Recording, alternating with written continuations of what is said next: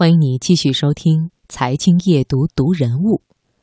我们今天晚上的这个人物故事叫“见或者不见，你的下肢都在那里”。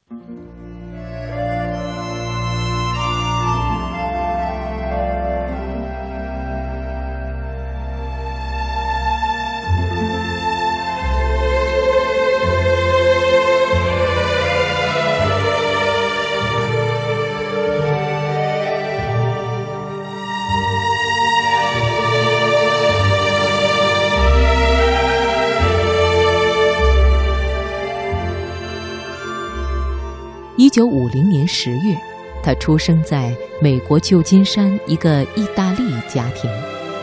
因为家庭贫困，他从小就开始勤工俭学，并且努力地在学校中表现自己，希望同学和老师能够注意到自己，改变他们对他这个外国裔学生的看法。可即便是这样，同学们依然排斥他。老师对他的态度也是不冷不热，这让他非常伤心。上小学时，他当报童补贴家用，每个周末早起到收发点取报，然后大街小巷的叫卖。有一次，一位建筑商印了一万份广告，希望学校发动学生上街分发，分发之后将给予学校三千美元，以资助学校购置教学用品。学校接下了这批广告单，并且给每位学生分配任务一百份。很多学生觉得顶着烈日上街发广告又热又丢人，他却觉得这件事很容易。爸爸就鼓励他多分担一些。他有些沮丧地说：“我多发有什么用啊？老师也看不见我大街小巷的辛苦跑。”父亲笑了，对他说。你记住，你的价值不会因为别人看不见而减少，无论是现在还是将来。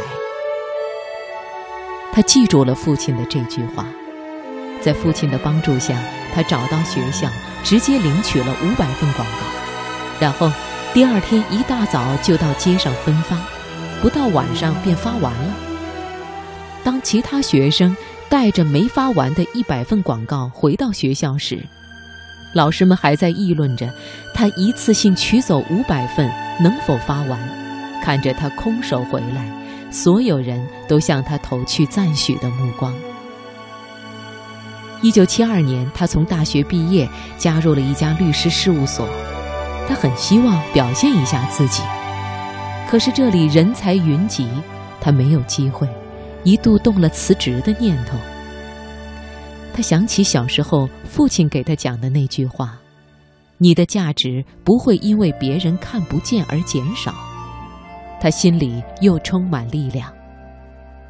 一年后，他考进加州大学伯克利分校的哈斯商学院学习 MBA，然后提出辞职。律师事务所急了，所有主管集体找他谈话，都一致挽留，还承诺。无论是业务主管还是行政主管，他可以任选。但是他婉言谢绝了。同事们一头雾水，这一年没感觉他做什么，可是他辞职的时候，所里怎么会这么挽留他呢？律师事务所负责人给出了答案，他说，他负责行政以后，自己编了一套软件。所里的案件资料从此没出过一次差错，任何信息只要他敲几下键盘，就会全部调出来。还有，他坚持每天早来半个小时，监督保洁打扫卫生。我们的工作环境在他干行政这一年发生了质的变化。后来，他加入了英特尔公司。五年后，就从一个普通职员升任外围零部件运营部门总经理。几年后，他又被破格提拔为英特尔运营集团副总裁。六年以后，再升为公司执行副总裁。二零零五年，他成为英特尔公司第五任 CEO。他的一路升迁，许多人都提出了疑问。他是公司历任 CEO 中唯一一个非技术人员。他的前任安德鲁·格罗夫说：“员工的家属病逝了，只要他知道，肯定能悄悄地去探望。”公司与苹果电脑的合作造成了与戴尔和微软关系的紧张，他悄悄地改变了这一局面，让各方都满意。他有一股宁静的力量，做着别人做不到的事。对他就是保罗·欧德宁。他信奉坚持自我就是对价值的最好体现，他的那股宁静的力量，就是对其价值的最好表达。